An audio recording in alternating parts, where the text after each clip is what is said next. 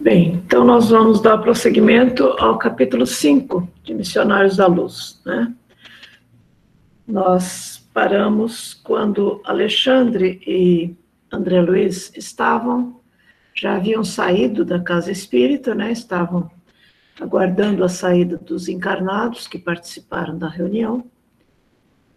E Alexandre indicou um pequeno grupo de desencarnados para o André e falou: Aqueles amigos constituem a corte quase permanente dos nossos companheiros encarnados que voltam agora ao ninho doméstico.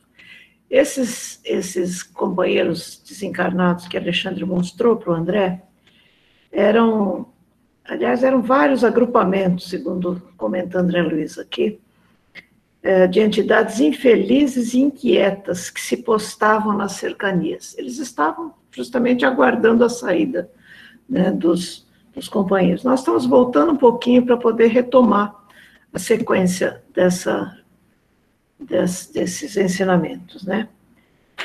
É, agora o próximo slide, por favor. Aí, uh, diante da, da, admiração de André, que falou que né, esses espíritos né, imaginou esses espíritos tão infelizes é, que acompanham os nossos companheiros. E aí é, Alexandre explicou: sim, os infelizes não têm permissão para ingressar aqui em sessões especializadas como a desta noite. Nas reuniões dedicadas à assistência geral, podem comparecer. Hoje, entretanto, necessitávamos socorrer os amigos para que o vampirismo de que são vítimas seja atenuado em suas sequências suas consequências prejudiciais. É, agora nós temos mais uma fala nesse slide. E aí Alexandre prosseguiu explicando. Repare na saída dos nossos colaboradores terrestres. Observe a maneira pela qual voltam instintivamente aos braços das entidades ignorantes que os exploram. André Luiz ficava cada vez mais impressionado com a sequência dos fatos, né? E o próximo, por favor.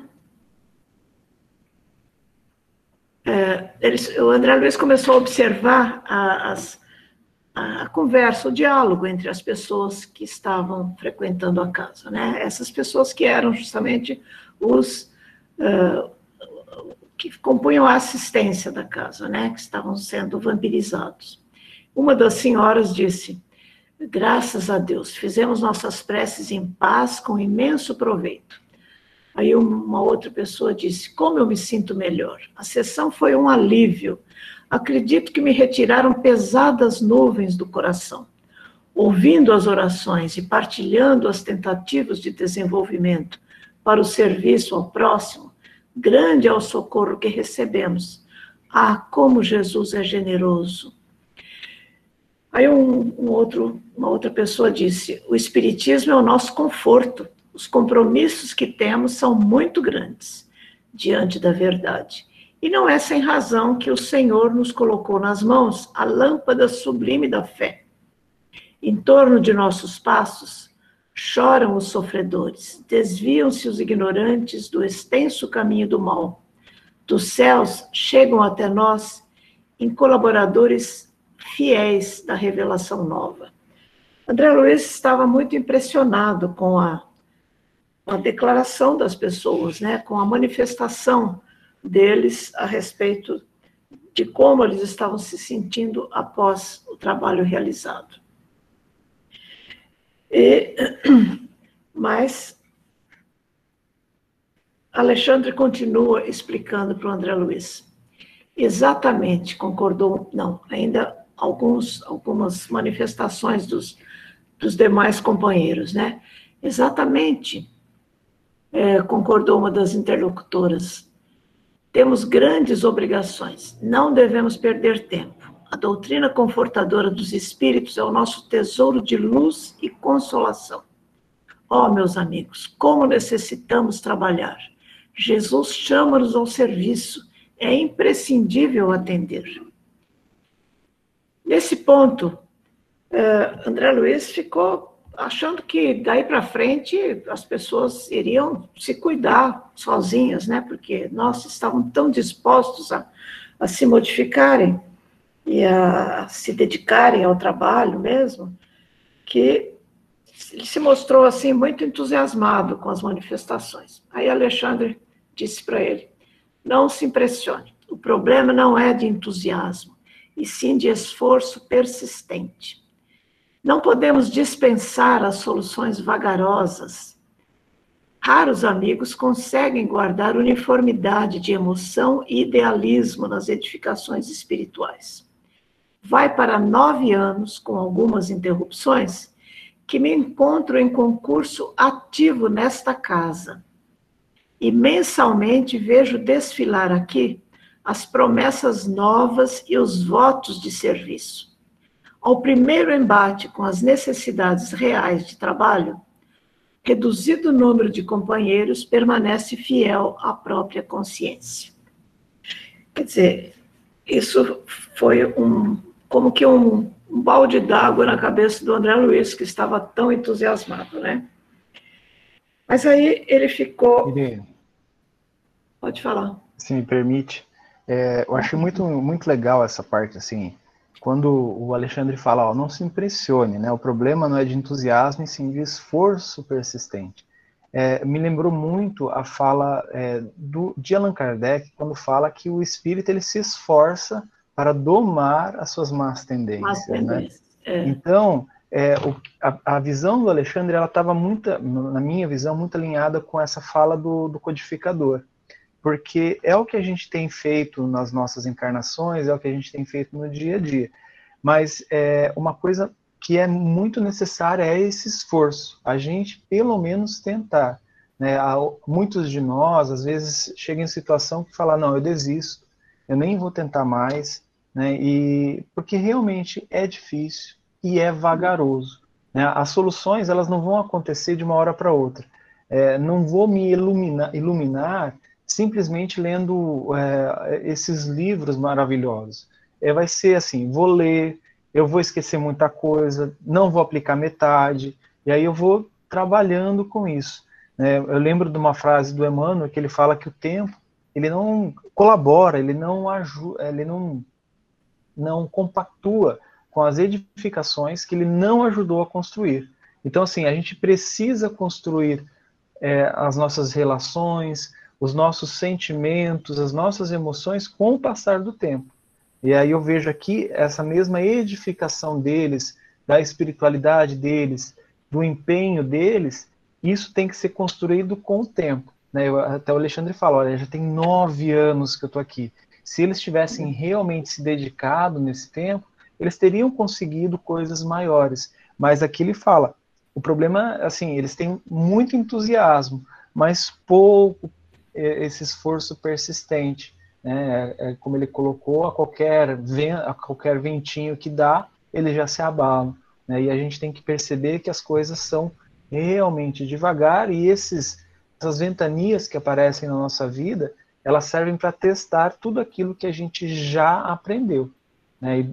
E falando de mediunidade, falando de tarefa na casa espírita, também é, se aplica a isso né? Se, se qualquer contrariedade nós encontrarmos no nosso caminho, é, às vezes a gente não consegue perceber ah, algumas deficiências nossas e a gente acaba se abalando com qualquer coisa que aconteça. Né? Muitas vezes vacilantes na fé. É verdade, Juliana, é isso mesmo, acho que foi bem lembrado. Aliás, é, essa, essa, definição do verdadeiro espírito de Kardec, é, ela tem tudo a ver com isso mesmo, né? reconhece o verdadeiro espírita pela sua transformação moral. Essa transformação moral é só com o tempo mesmo, né? São, a irmã se tem uma, quer dizer, pela transformação moral e pelo esforço que, que, que fazem pela, para, uh, para vencer as suas más inclinações. Quer dizer, o esforço é constante e, é muito demorado. Quer dizer, a transformação moral a gente atinge com muito tempo e com muito esforço. E eu acho que nós todos ainda estamos bastante distantes disso, porque é, é muito comum mesmo entre nós, nas casas espíritas, a gente solicitar nas preces que Jesus é, retire as dificuldades do nosso caminho. Quer dizer, tem muita gente que ainda pensa assim, que as dificuldades precisam ser afastadas de nós. E, e, e na verdade, as dificuldades existem justamente para a gente crescer. Porque o estudo nos ajuda, sem dúvida, mas é só diante das dificuldades que a gente vai provar, que a gente vai testar se aprendeu ou não com o estudo, né?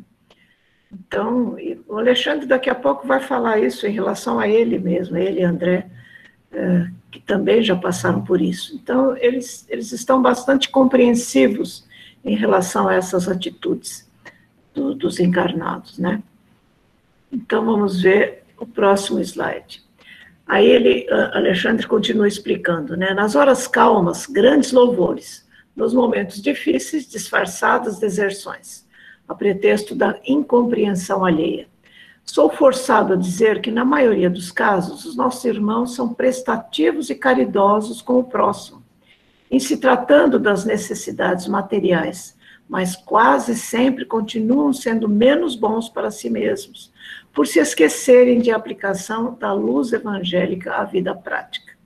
Quer dizer, fazendo uma pausa aqui nessa, nessa fala do, do Alexandre, quando ele diz assim que em se tratando das eles são caridosos com o próximo em se tratando das necessidades materiais. Quer dizer, aqui a gente já percebe aí lá no início da década de 40, né? Porque esse livro foi a primeira edição de 1945, mas com certeza esses fatos que nós estamos vendo agora aconteceram antes de 45, né? E, mas é justamente isso a, o lema de Kardec, que não foi bem interpretado desde o início, né? fora da caridade não há salvação.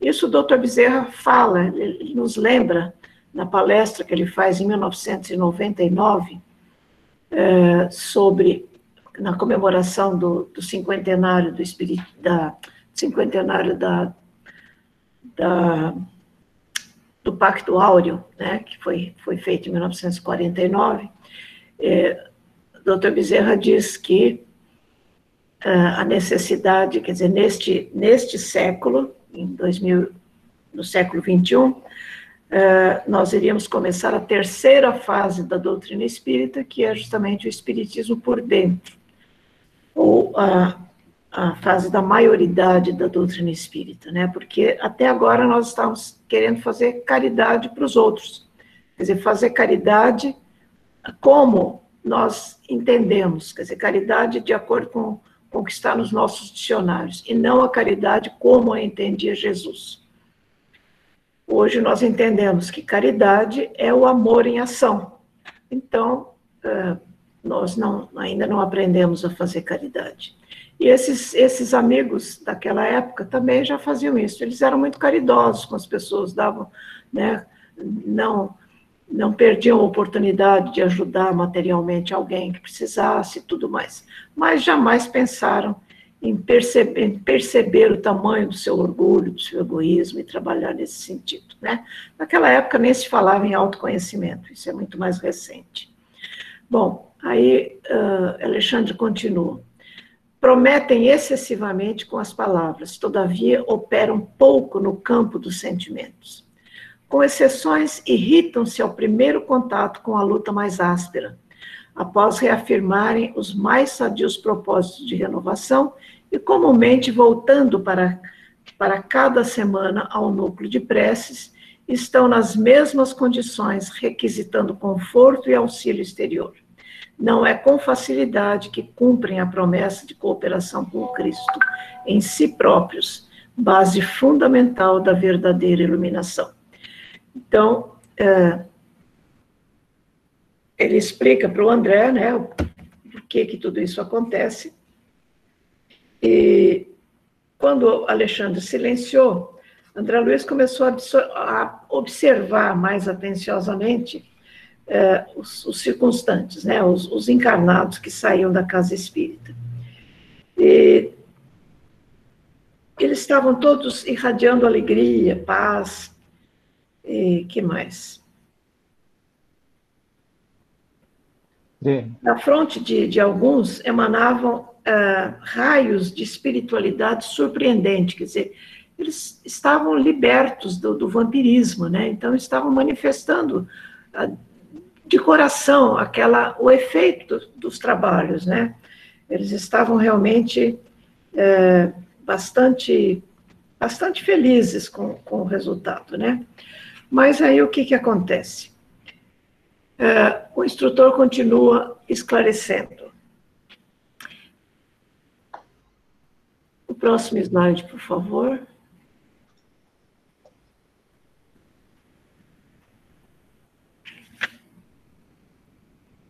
Espera lá. É, aí, uh, não, isso eu já terminei. Ah, não, é esse mesmo. Aí ele diz: eles ainda continuam, ainda se encontram sob as irradiações do banho de luz a que se submeteram, através do serviço espiritual com a oração. Se quisessem manter semelhante estado mental, pondo em prática as regras de perfeição que aprendem, comentam e ensinam, fácil lhes seria atingir positivamente o nível superior da vida. Entretanto, André, como nós, que em outros tempos fomos inexperientes e frágeis, eles agora ainda ainda são e ainda são também.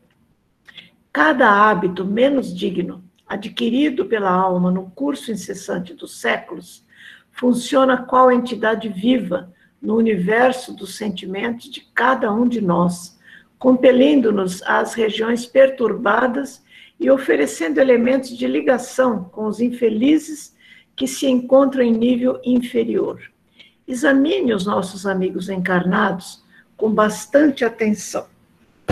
Bom, André começa então a, a prestar mais atenção ainda na, nos, no, nos companheiros, né, que estão que estão saindo e com muito interesse, né? Eles trocavam gentilmente as últimas saudações da noite. Pode falar, Juliano. Então, eu uh, tem duas coisas que eu gostaria de, de comentar aqui que eu achei bem interessante dessa, dessas últimas é, desses últimos slides. É, é, a primeira, ele, onde ele fala assim: nas horas calmas, grandes louvores, nos momentos difíceis, disfarçadas deserções a pretexto da incompreensão alheia. É, é, a gente, né, aqui o, o Alexandre está mostrando como eles, como a gente, é, eram vacilantes, né? É, essa vacilação, no caso aqui eles eram tarefeiros de tarefa mediúnica, de tarefas de auxílio espiritual na casa espírita, mas eu vejo isso também aplicado a, às vezes a gente que busca o auxílio numa casa espírita, que busca, né, como nós tarefeiros voluntários, às vezes a gente também precisa de um claro. auxílio da casa, né?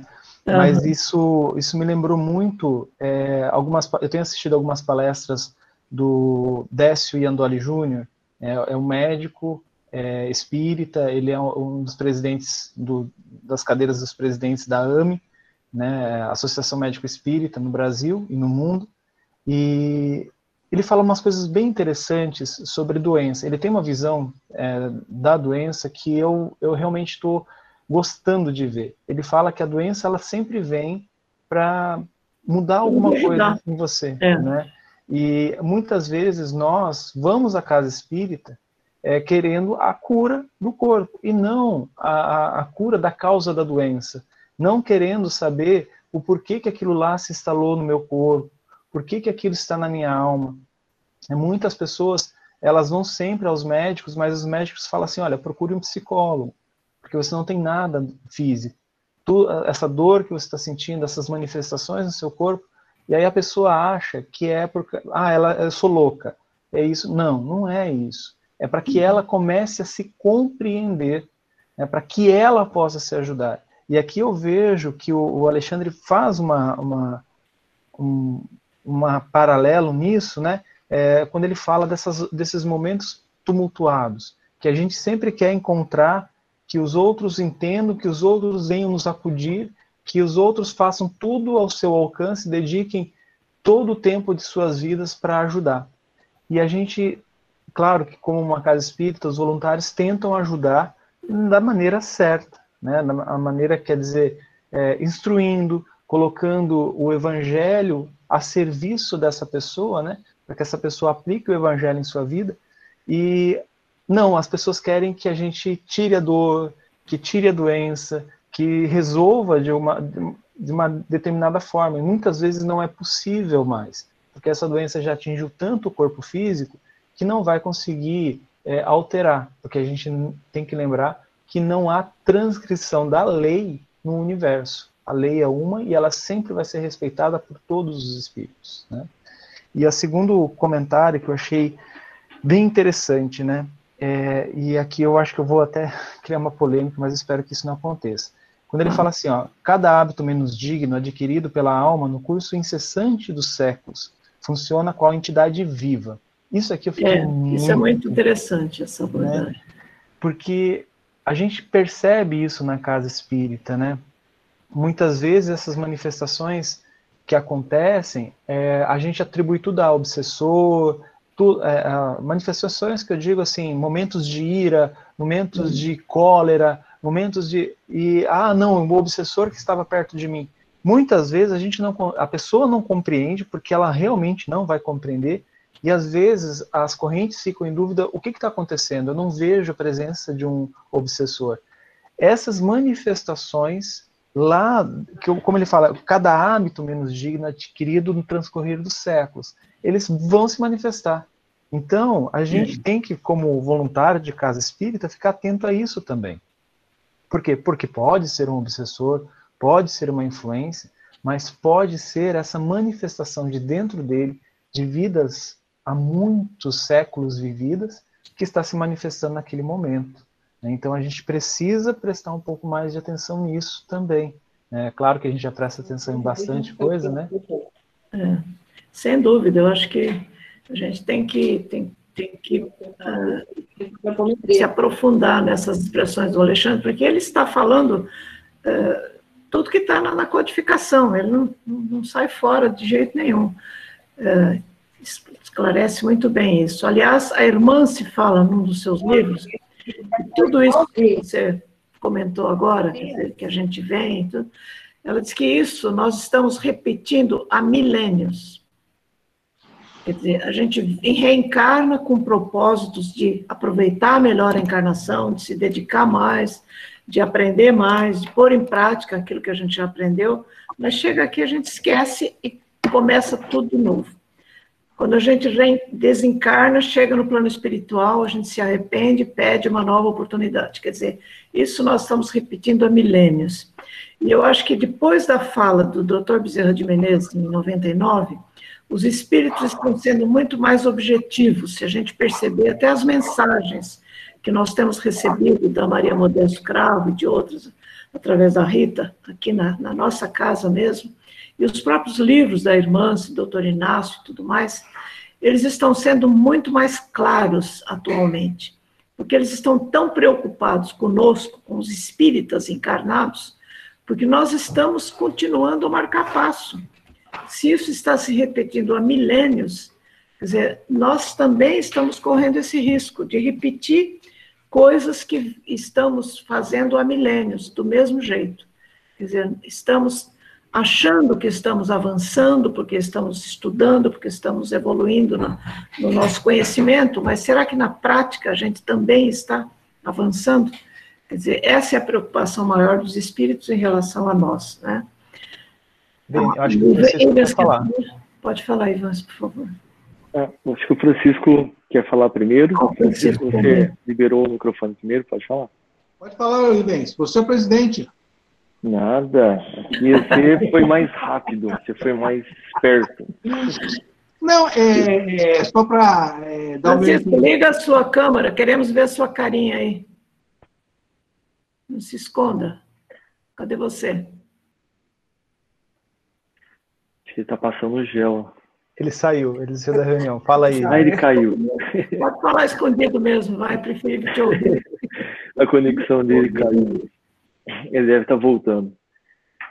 É, conectando a isso que o Juliano falou e a essa, essa parte do texto, que como que nós vamos é, manter o equilíbrio diante das situações, uma, uma coisa que ajuda bastante quando bate aquele momento durante o dia, é aquele momento agudo, que a gente se desequilibra, que vem a raiva, que vem a mágoa, o transtorno, é uma leitura de algo assim, uma leitura rápida, de algo que bate assim, diretamente com a gente. É a comunicação do mentor com a gente através de um livro, um livreto, Minuto de Sabedoria, eu uso muito. Porque o Santo Agostinho fala que à noite é bom a gente fazer uma análise do que aconteceu durante o dia para não se repetir no dia seguinte. Mas nesses instantes agudos, que bate aquele reflexo de milênios de situações equivocadas que a gente viveu, é mais difícil da gente se controlar. É, é aquele momento de desequilíbrio, depois para a gente se equilibrar de novo, sozinho, muitas vezes a gente não consegue. A gente vai passar uma uma amargurazinha até conseguir.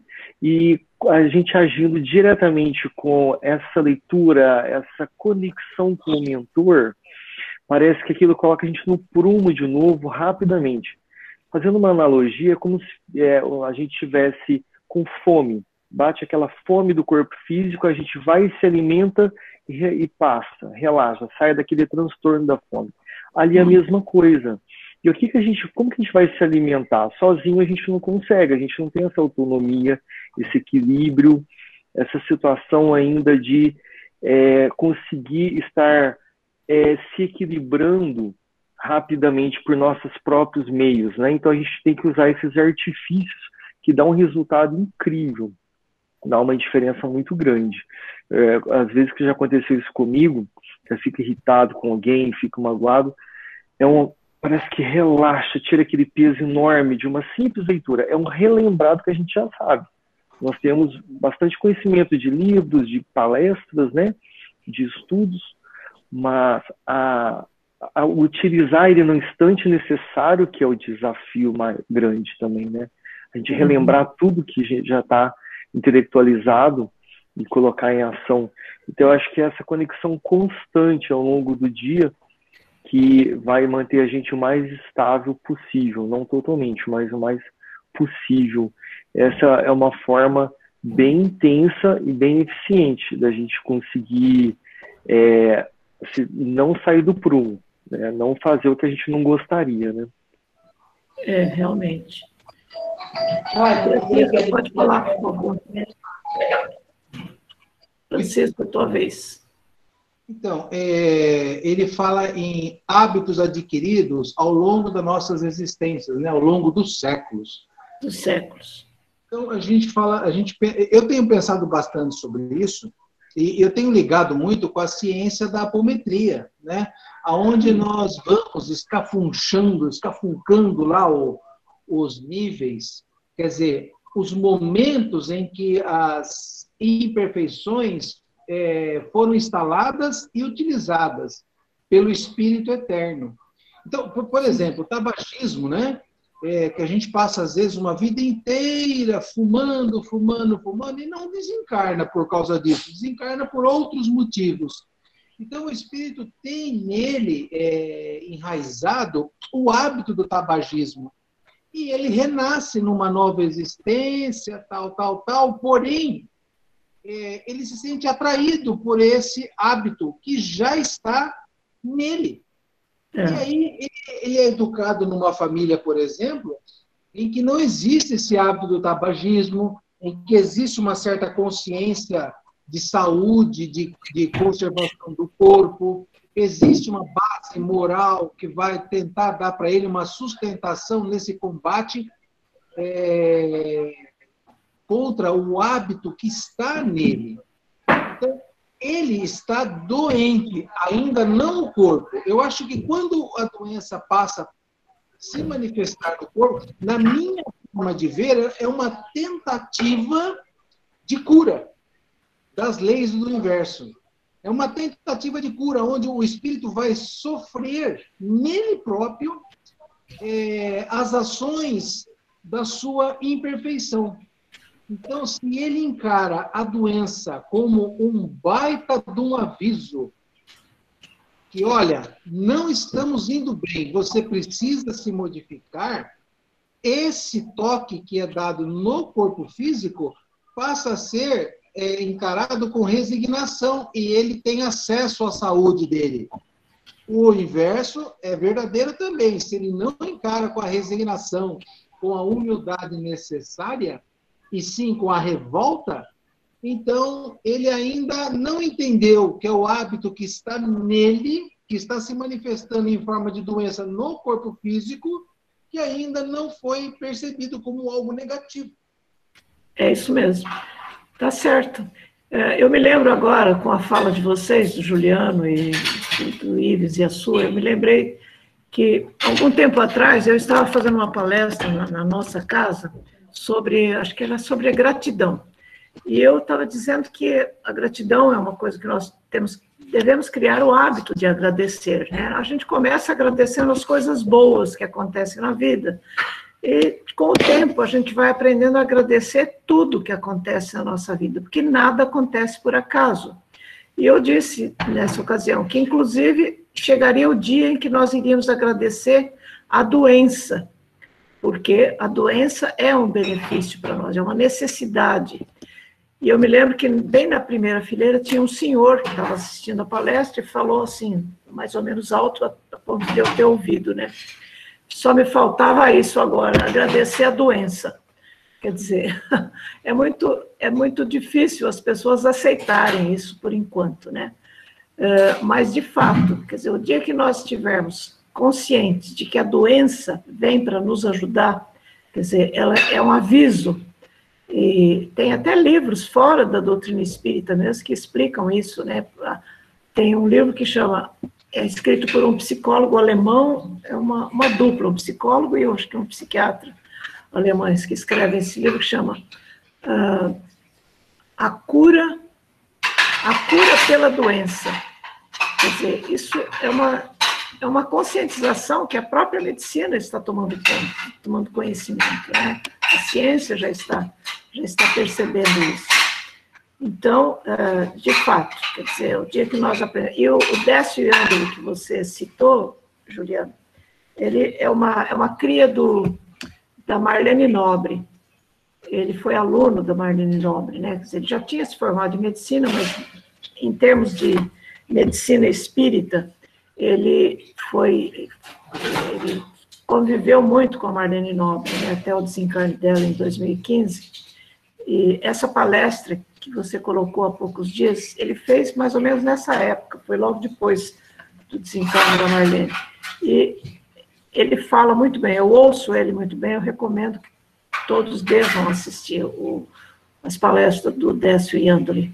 Ele, ele é um médico que tem, assim, bastante objetividade na, nas abordagens dele, né? Bom, algum mais quer dizer alguma coisa a respeito disso? Poder... Eu acho que a Vânia quer falar. Vânia? Vânia, quer falar alguma coisa, Vânia? Não, ela desligou o microfone. Eu acho que ela travou também. Pronto, porque ela não está me ouvindo.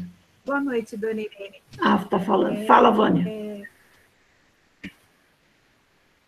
Quando, quando é falado assim, desse, desse é, hábito menos digno, é com relação também a quando é, é a pessoa está indo tomar um passe e, digamos assim, ela está pedindo uma ajuda. Eu não estou te ouvindo né? direito, Vânia. Acho que você precisa ficar mais perto do microfone.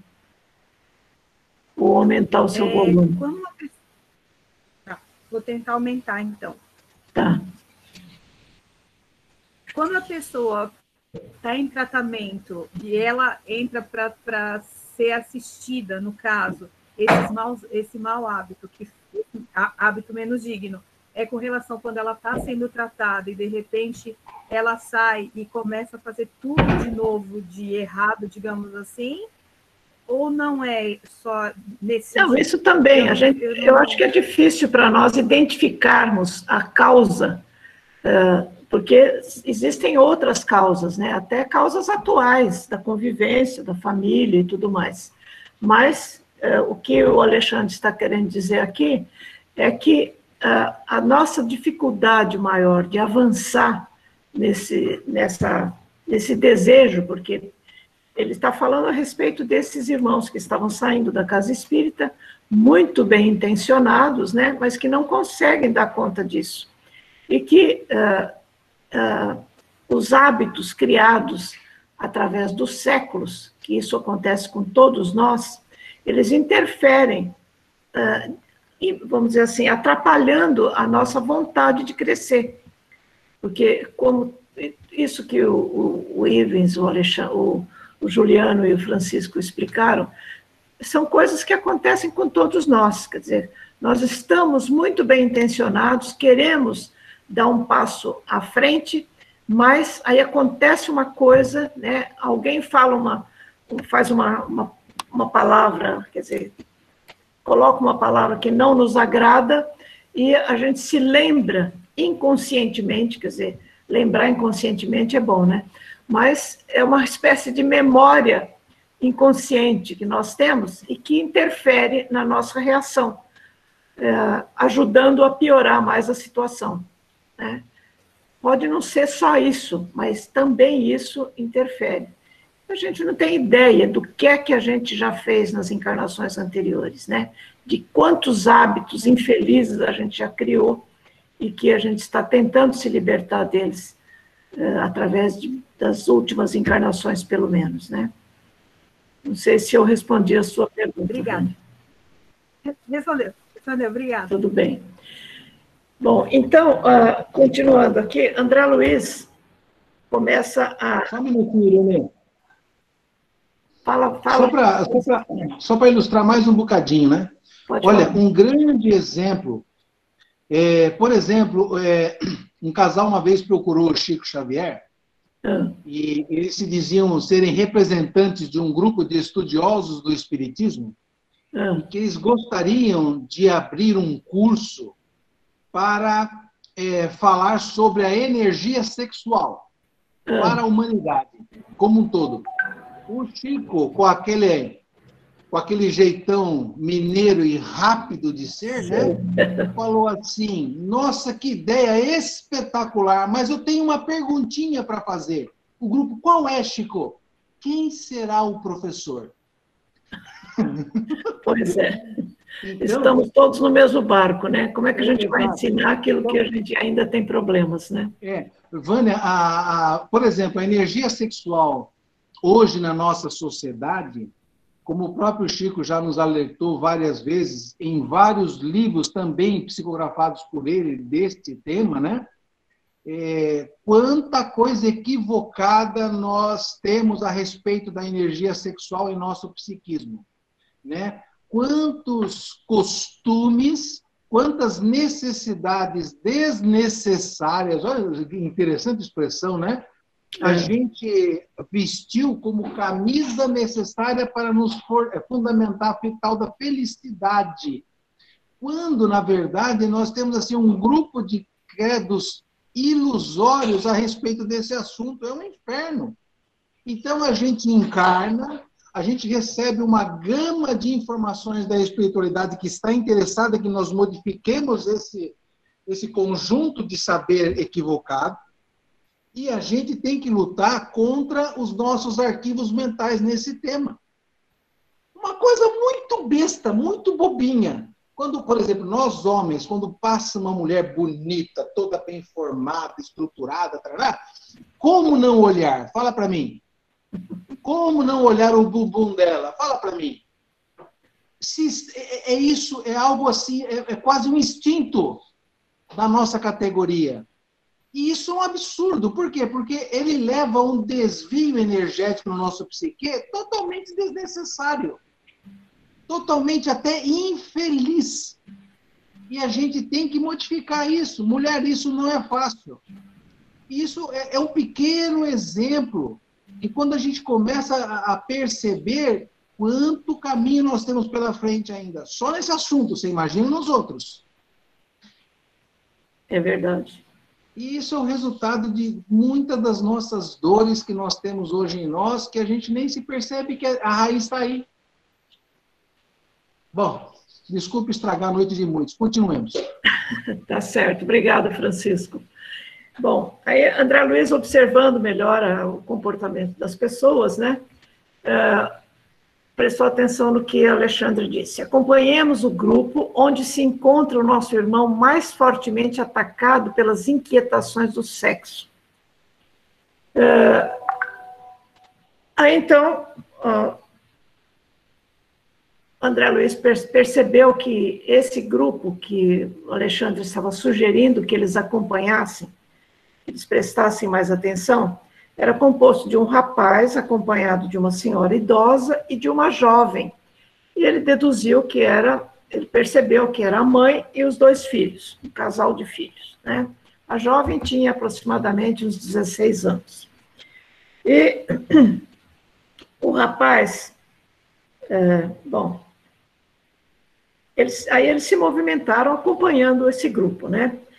E perceberam que alguns metros além do recinto onde eles se reuniam, uh, o ambiente geral da via pública tornava-se ainda mais pesado. Quer dizer, assim que eles saíram da casa espírita, eles já sentiram a diferença, né? Isso foi, foi visto na semana passada. Agora, alguns metros além, avançando na via pública, o ambiente se tornava mais pesado ainda. Quer dizer, isso explica aquilo que a gente já comentou na semana passada, né?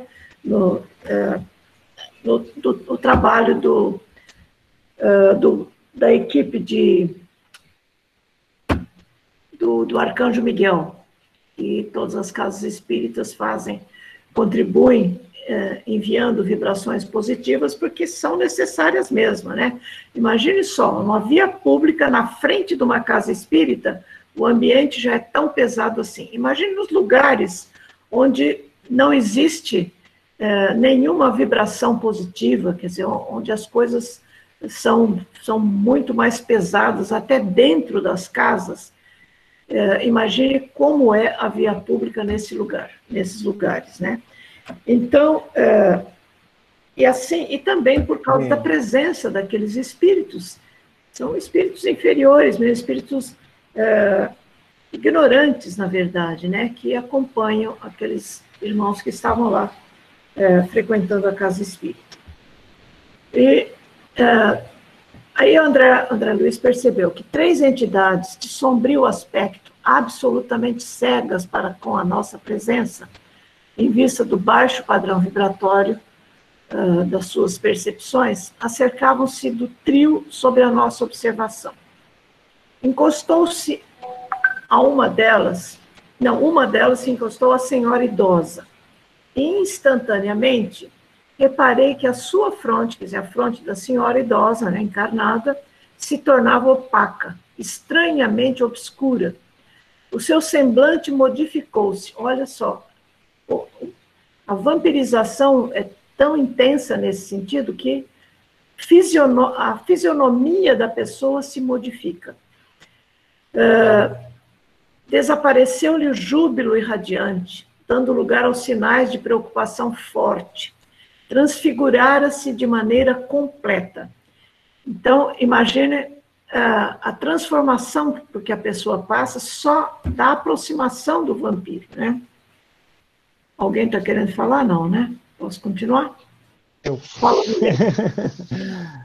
é, uma coisa que eu achei bem interessante, quando ele fala assim, é, absolutamente cegas com a nossa presença em vista do baixo padrão vibratório de suas percepções. É, eu, eu, eu, gosto, eu gostei bastante disso que ele relatou, porque eu lembro que quando, há dois anos atrás, quando eu comecei a, a auxílios nas câmaras mediúnicas, comecei a fazer parte, estava aprendendo uhum. ainda. É, como, como, todos sabem aqui, eu não tenho medo de espírito, né? Então você já imaginou como eu estava lá na, na, na corrente. É, imaginando que seria que eles iriam me ver, que eles iriam falar um monte de coisa para mim, né? Principalmente por causa da, das emanações mentais, que eu já sabia como funcionava. Então, né? É, mas eu, eu achei bem interessante isso que o Alexandre colocou, porque no transcorrer da tarefa, é, eu observei que alguns espíritos eles estavam alheios à presença dos médiums, inclusive da minha presença. Né? Então, assim, a, a, a, o padrão vibratório destes espíritos estava bem abaixo das percepções é, que ele poderia, né, que a gente estava emanando ali. Então, ele só via é, o que ele queria ver, às vezes ele não via nem o dirigente, às vezes ele não percebia nem que ele estava se comunicando através de um médium. Isso eu achei muito interessante, porque as percepções desses espíritos estavam muito, muito, muito limitadas. É, percepções assim que talvez é, é, sensorialmente falando, né, a gente que tem a visão dos sentidos, visão, audição, né, é, é como se a gente tivesse, não tivesse nada disso. É como se estivesse em uma penumbra é, completa. Então, é, essa colocação que o André coloca aqui, né, que é, é como se eles não percebessem, e a gente vê isso, esse relato em vários livros, que eles não percebem o auxílio dos mentores, eles não percebem a aproximação dos mentores. E eu coloquei assim, né, é, quando eu li isso aqui é, é, nesse capítulo, eu falei assim, olha que legal. Às vezes quando a gente faz um trabalho é, amparado na, na, pela espiritualidade, numa casa espírita, né, a gente sempre tem essa proteção. A gente não sabia como acontecia, né, a gente sempre fala, ah, não, a gente na casa espírita a gente está protegido, na nossa casa, no, no, em outros lugares a gente não está. Mas por quê? Porque a gente não entendia como funcionava. Aqui a gente já começa a entender um pouco como funciona. Que às vezes na nossa casa a gente não tem essa, esse acompanhamento de espíritos é, mais é, benfeitores espirituais um pouco acima da gente, né? De, de questão de, de amor, de carinho, de compreensão.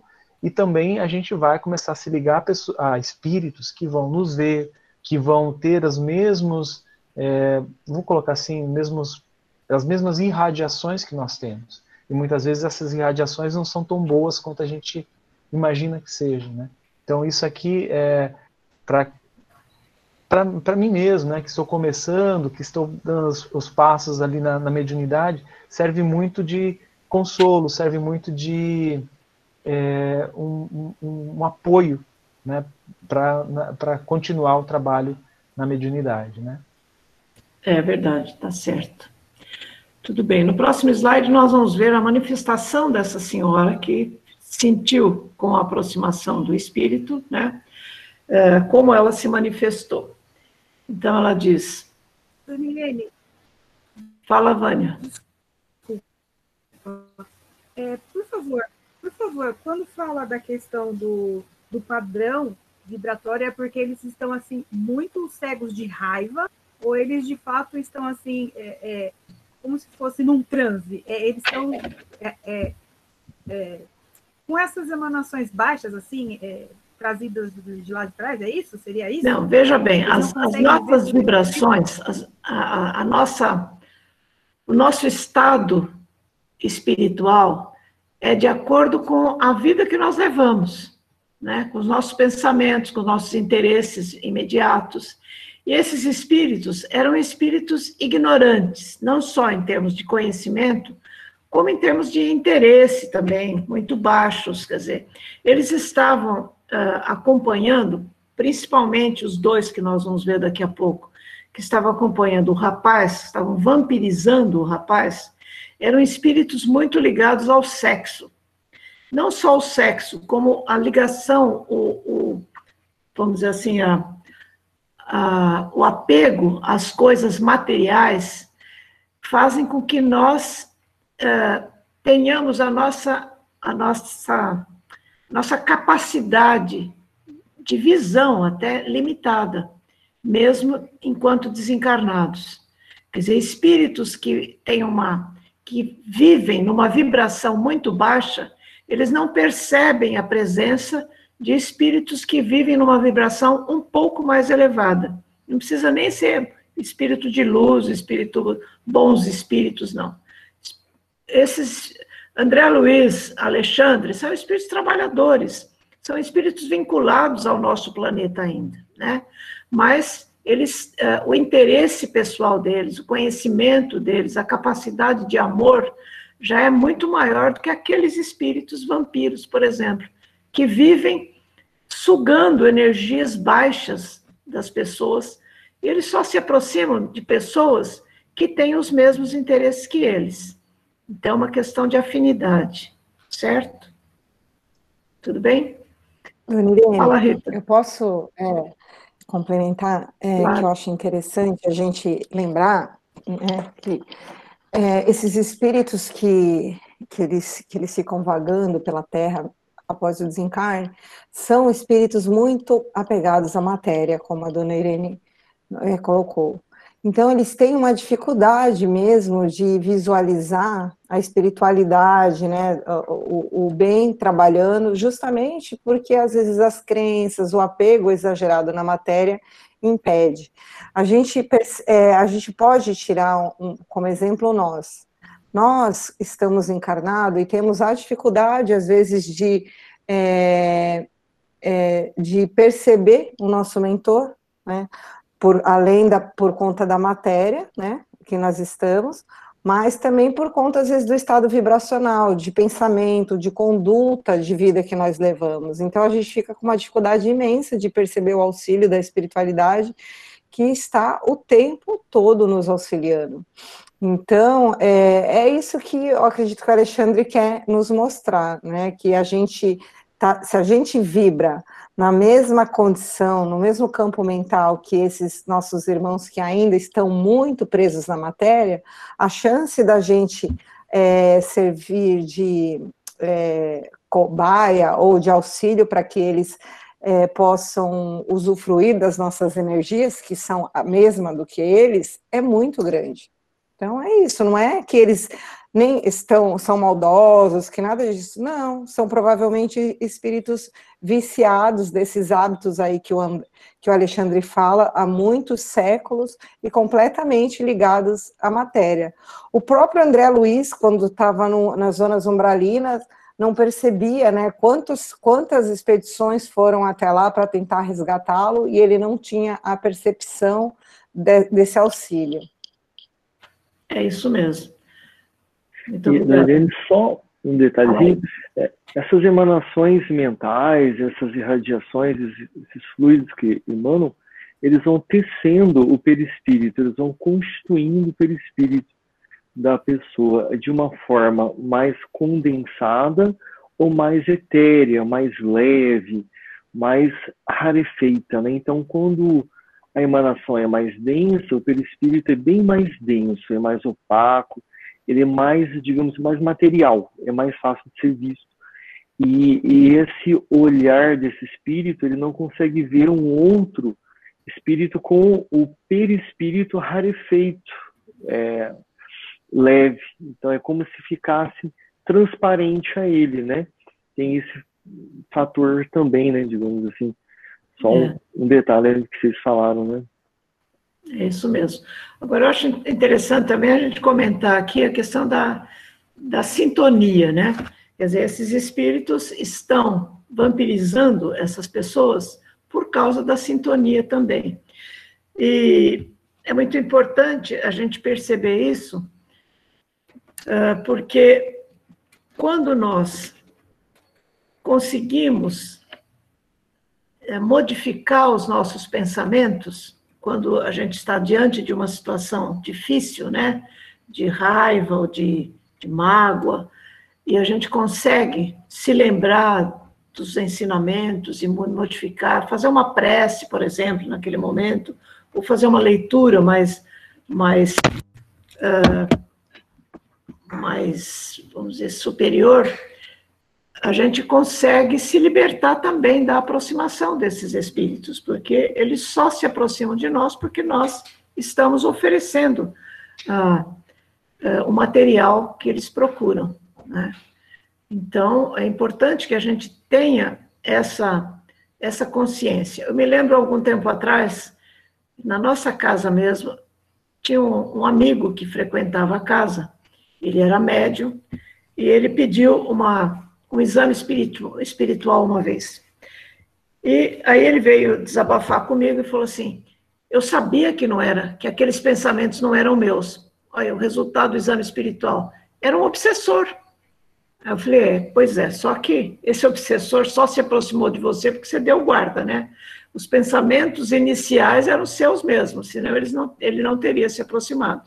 Quer dizer, isso é muito comum, mesmo pessoas que têm informações suficientes para entender a verdade, elas se iludem com isso. Quer dizer, ah, eu ouço muito, principalmente no, nos grupos de autoconhecimento, as pessoas dizerem: ah, esse, esse pensamento não é meu. Quer dizer, essa história de que o pensamento não é meu, quer dizer, nós, nós recebemos, sim, é, pensamentos uh, de outros espíritos e até de encarnados, se nós estivermos em sintonia. Mas para que nós recebamos esses pensamentos, é preciso que nós estejamos em sintonia com essas pessoas ou com esses espíritos. Então, não adianta a gente ficar responsabilizando os outros pelas nossas dificuldades. Elas sempre partem de nós. Isso é uma, uma consciência que nós precisamos desenvolver em nós, porque se a gente continuar achando que a culpa é dos outros, principalmente dos espíritos, a gente não vai sair do lugar, né? Bom, então, aquela senhora que estava, uh, que acabou de ser envolvida pelo espírito, se dirigiu aos filhos dizendo, oh, meus filhos, uh, por que motivo somos tão diferentes no decurso do trabalho espiritual? Quisera possuir ao retirar-me de nossas orações coletivas o mesmo bom ânimo, a mesma paz íntima, isso, porém, não acontece. Ao retomar o caminho da luta prática, eu sinto que a essência das preleções evangélicas persevera dentro de mim, mas de modo vago, sem aquela nitidez dos primeiros minutos. Esforço-me sinceramente para manter a continuação do mesmo estado d'alma. Entretanto, algo me falta, que eu não sei definir com precisão. Quer dizer, a interferência do espírito começa a obnubilar, vamos dizer assim, a, a perturbar a capacidade de pensar e de querer, começa a atrapalhar a vontade da pessoa até, né? Aí, nesse momento, o André descreve, né, que outras duas entidades que ainda se mantinham distanciadas agarraram-se comodamente nos braços do rapaz. Quer dizer, a gente percebe que a menina ficou de fora né, duas entidades, quer dizer, as, as três que se aproximaram do grupo, uma se, uh, se apegou à senhora e as outras duas se apegaram ao rapaz. E, e o rapaz respondeu: É verdade, mamãe, enormes são as nossas imperfeições. Creio que a minha, creia que a minha situação é pior. Ainda aqui tem o coitadismo, né? A senhora experimenta ansiedade, amargura, melancolia é bem pouco para quem, como eu, se sente vítima de maus pensamentos. Casei-me há menos de oito meses e, não obstante o devotamento da minha esposa, eu tenho o coração, por vezes, repleto de tentações descabidas. Pergunto a mim mesmo a razão de tais ideias estranhas e, francamente, não posso responder. A invencível atração para os ambientes malignos confunde meu espírito que sinto inclinado ao bem e à retidão do proceder. Quer dizer, ele tinha boas intenções, ele queria melhorar, ele queria se libertar dessas ideias é, menos dignas, né? Mas é, aí vira a, a irmã dele, a menina, e diz assim: quem sabe, mano, você não está sob a influência de entidades menos esclarecidas? E ele responde: sim, por isso mesmo eu venho tentando o desenvolvimento da mediunidade a fim de focalizar, a fim de localizar a causa de semelhança, semelhante situação. Então, aqui eu grifei, inclusive, desenvolvimento da mediunidade, né? É, e eu me lembro que naquela época, quer dizer, em, dois, em 1945, é, eu tinha seis anos de idade. E eu me lembro de fatos, porque eu nasci numa família espírita, a minha mãe era médium. E nós morávamos, nessa ocasião, numa cidade muito pequena, na época, era uma cidade muito pequena mesmo. Eh, a gente mudou para essa cidade quando eu tinha dois anos de idade, e era recém, recém fundada a cidade, né? Ruas de terra, aquelas coisas assim de cidade bem. A igreja, lógico, tinha a igreja católica, e talvez já tivesse até alguma igreja evangélica, mas centro espírita não existia ainda. E uh, as pessoas faziam sessões nas casas, nas casas das famílias, né? E minha mãe frequentava uma dessas famílias, e eu me lembro que ela me levava junto, talvez por causa da minha idade, eu não tinha com quem, quem cuidasse de mim, ou porque eu quisesse mesmo ir junto, porque eu tinha irmãos mais velhos que podiam ficar comigo, né? mas eu, eu queria ir junto, eu acho. Eu não podia entrar na sala onde a sessão era feita, mas eu ficava lá fora, porque tinha outras crianças também que acompanhavam os pais ou a mãe. E eu me lembro que às vezes a gente ouvia espíritos, né? A gente ficava brincando ali na rua, de vez em quando se manifestava um espírito desses rebeldes e a gente ficava paralisado lá fora, né? Não sei se com medo ou, ou curioso de querer saber como é que a coisa acontecia, mas não tinha centro espírita ainda. Meu pai foi um dos fundadores do primeiro centro espírita dessa cidade, né? E, então, não existia curso de. Existiam cursos nas casas espíritas. Nem o Pacto Áureo tinha acontecido ainda. O Pacto Áureo aconteceu em 1949. Quer dizer, em 1945 não existia UMES, União da, do, do União Municipal Espírita, que foram criados depois do Pacto Áureo, né? Então, a, a mediunidade graçava, assim, de acordo com, o que as pessoas traziam. Muita gente vindo do catolicismo, levando as, as coisas que tinham aprendido na Igreja Católica para o centro espírita, assim por diante, né? Bom, então, o que, que aconteceu? O, André Luiz continuou prestando atenção na, na, conversa entre as pessoas, né? E uh, deixa eu ver o que acontece. Assim, aí Alexandre diz: ajudemos a esse amigo através de uma conversação. Aí o que, que ele faz? Ele coloca a sua mão direita na, na fronte da menina e a menina fala, repete as palavras de Alexandre com tamanha com tamanha é, veracidade, não, como é que chama? Com tamanha. É, Transparência? Autenticidade. Transparência. Fidelidade. É, ela fala ipsis litteris aquilo que Alexandre está falando para ela, né?